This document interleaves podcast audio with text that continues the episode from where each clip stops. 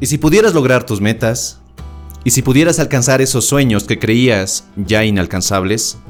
¿Y si pudieras recuperar tu poder personal y con ello alcanzar el éxito, la satisfacción, la plenitud y felicidad que siempre han estado a tu alcance, pero que por una u otra razón te han rehuido?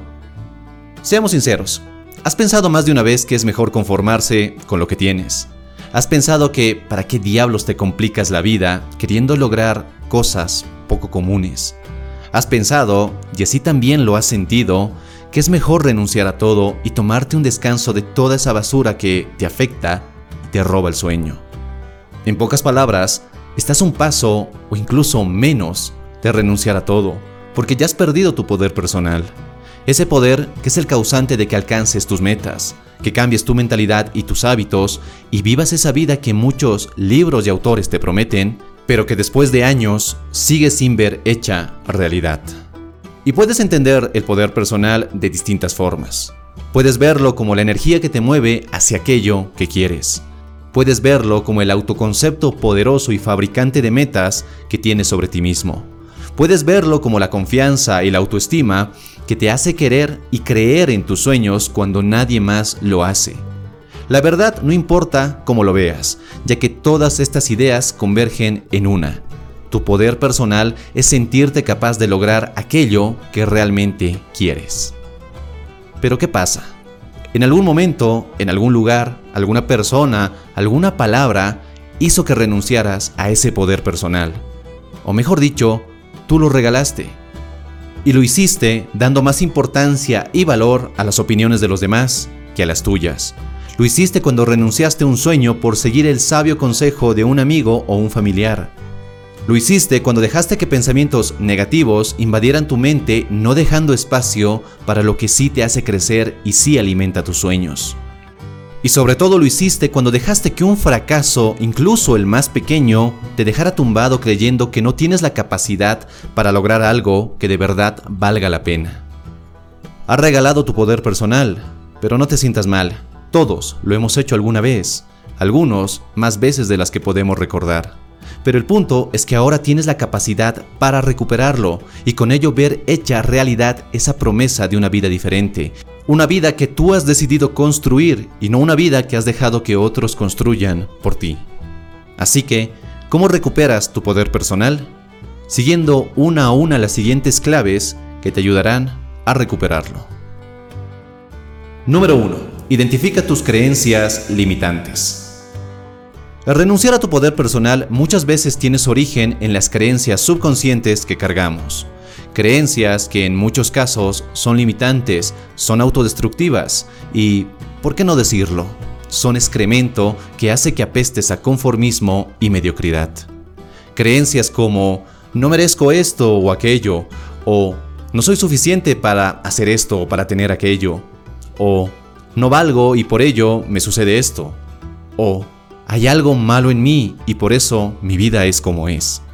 De nuevo, esto es solo mierda que invade tu mente y no deja espacio para sueños, para metas, para aspectos positivos sobre quién eres y sobre lo que eres capaz de hacer. Y el gran problema de las creencias subconscientes es que no eres consciente de ellas y de cómo dirigen tu vida desde los lugares más profundos de tu mente. Sientes que no mereces tener una gran relación de pareja, que no mereces un mejor empleo, que no vales lo suficiente para que te paguen mejor, que no eres capaz de tener el cuerpo y la salud que deseas, que hay algo malo en ti y eso te impide ser, hacer o tener aquello que quieres. Y lo peor es que por más que intentes luchar contra ello, hay algo dentro de ti que te lo impide. Y esas son tus creencias, creencias que te han programado a no ganar más de lo que hoy ganas, a tener relaciones destructivas y poco saludables, a tener un empleo que no te hace feliz, pero que paga tus gastos. Tus creencias te atan como cadenas a una realidad que claramente no quieres, a la cual estás acostumbrado y la que posiblemente sea la única que conozcas. ¿Cómo eliminas o cambias estas creencias? Primero, identificándolas y segundo, cuestionándolas. Sí, usando tu razón y lógica para desarmar estas creencias. Si identificas una creencia que te dice que no merezco que me paguen este sueldo por mi trabajo, o no merezco tener una gran relación de pareja, o no merezco ser feliz, cuestiónate, ¿por qué sientes que no lo mereces? ¿Acaso no eres un o una gran profesional? ¿O acaso no puedes llegar a serlo para que te paguen lo que realmente quieres? ¿Acaso no eres una gran persona con cualidades y valores extraordinarios que merece ser amada y amar? ¿Acaso no eres una persona que merece ser feliz porque así lo quiere? Cuestionar tus creencias hace que le quite poder a las mismas. Ya no estás en piloto automático, ya no son tus creencias las que dirigen tu vida, y eres tú quien pasa a tomar el timón para llevar tu vida hacia lugares que realmente quieres. Número 2. Rompe el patrón de comportamiento. Algo que le sigue casi inmediatamente a las creencias es el patrón de comportamiento que tienes. Si llevas cierto tiempo soltero o soltera y un día conoces a alguien del sexo opuesto, pero tienes la creencia de no soy suficiente para esta persona o no merezco ser feliz con esta persona, es normal que tu patrón de comportamiento sea el de echar a perder las citas, el mostrarte necesitado o necesitada e incluso llegar a ser alguien poco agradable o molesto cuando en realidad este no es tu carácter habitual. Al final, has dejado que la programación de esas creencias te haga actuar de una forma que no quieres y que no logras explicártelo del todo. Simplemente actuaste así. Y ese es el gran problema, guion, ventaja de nuestros patrones de comportamiento. Porque, ¿alguna vez te has preguntado por qué la gente rica se hace cada vez más rica y la gente pobre se hace cada vez más pobre? Por sus patrones de comportamiento que tienen su origen en sus creencias. Las personas ricas tienen creencias que los impulsan a ganar más dinero, a hacer mejores negocios y acumular más riqueza. Al contrario, la gente pobre tiene creencias que los empujan a gastar todo lo que ganan y un poco más, a tomar malas decisiones con su dinero y despilfarrarlo en gastos triviales y burdos.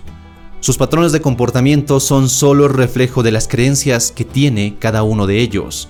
Unos actúan de forma que sus acciones les produzcan más dinero, mientras que otros actúan de forma que el dinero huya de ellos lo más rápido posible. No importa cuáles sean tus creencias, tus patrones de comportamiento serán fieles a esas creencias. ¿Quieres cambiar la forma en cómo te has venido manejando en la vida? Cambia tus creencias en primer lugar. Y segundo, no te dejes llevar por tus patrones de comportamiento automáticos. En serio, cuando sientas el impulso de gastarte todo el dinero que te ganas, para Piensa un poco y haz algo distinto de lo que has venido haciendo hasta ahora. Cuando sientas el impulso de llamar por enésima vez o de mandarle un mensaje por enésima vez a esa chica o ese chico que conociste y te gustó, para, piensa y haz algo distinto. No te dejes arrastrar por esos comportamientos que te producen los mismos resultados de siempre, resultados que no quieres y que te roban tu poder personal y que en muchos casos afectan tu confianza y tu autoestima. Número 3. Cuida tu lenguaje. Si hay algo en lo que todos podemos presumir que somos expertos al grado de ser maestros en ello, es en autocriticarnos. En encontrar todos esos errores que hemos cometido en el pasado, en encontrar todas esas fallas y fracasos que solo sirven para recordarnos que nunca podremos lograr algo valioso, aparentemente. Nuestro diálogo interno es algo de nunca acabar. Nos pasamos horas enteras a lo largo del día hablando con nosotros mismos, repasando qué hicimos, evaluando nuestro comportamiento, nuestras metas, recordando errores del pasado, reflexionando sobre el futuro, calificando nuestras capacidades y nuestras habilidades. Nuestro diálogo interno nunca acaba. Pero lo más triste de este diálogo interno es que es en su gran mayoría negativo y limitante. Tan solo imagínate pasar el día entero con alguien que te recuerda sobre los fracasos que tuviste hace 10 o 15 años, sobre lo pobre de tu desempeño en el trabajo, sobre las razones por las cuales nunca vas a lograr tus metas, nunca vas a ser feliz o saludable o tener relaciones personales extraordinarias. Sabes, yo no me imagino pasar el día entero, o los días enteros, al lado de una persona así. Pero todos lo hacemos, porque esa voz en nuestro interior hace esto y hasta más. Es por ello que es imprescindible que detengas ese diálogo interno negativo y empieces a reemplazarlo por uno más positivo.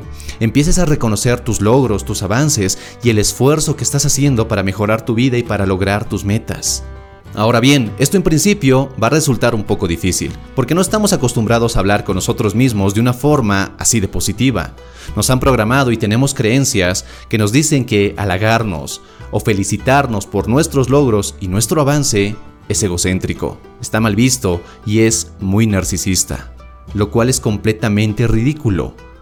La primera persona que debe creer en sus sueños, en sus metas y que debe estar emocionado, sumamente motivado por lograrlas, eres tú. Pero si dejas que un diálogo interno negativo invada tu mente, te conviertes en tu peor detractor y tu peor enemigo. Cambia tu lenguaje y la forma en cómo te refieres a ti mismo y te aseguro que tu mundo empezará a cambiar. Espero que este video te haya gustado y no olvides también que puedes seguir el podcast Tu Mejor Versión, tanto en iBooks como en Spotify y también en YouTube. Solo búscalos como Tu Mejor Versión. Los enlaces directos te los dejo en la descripción y en las tarjetas. También suscríbete a este canal si aún no lo has hecho para no perderte de ningún video que subo cada semana. Y si quieres seguir forjando tu mejor versión, te invito a ver este otro video. Te mando un fuerte abrazo, soy Dante y nos vemos en nuestro siguiente y potenciador encuentro. Hasta la próxima.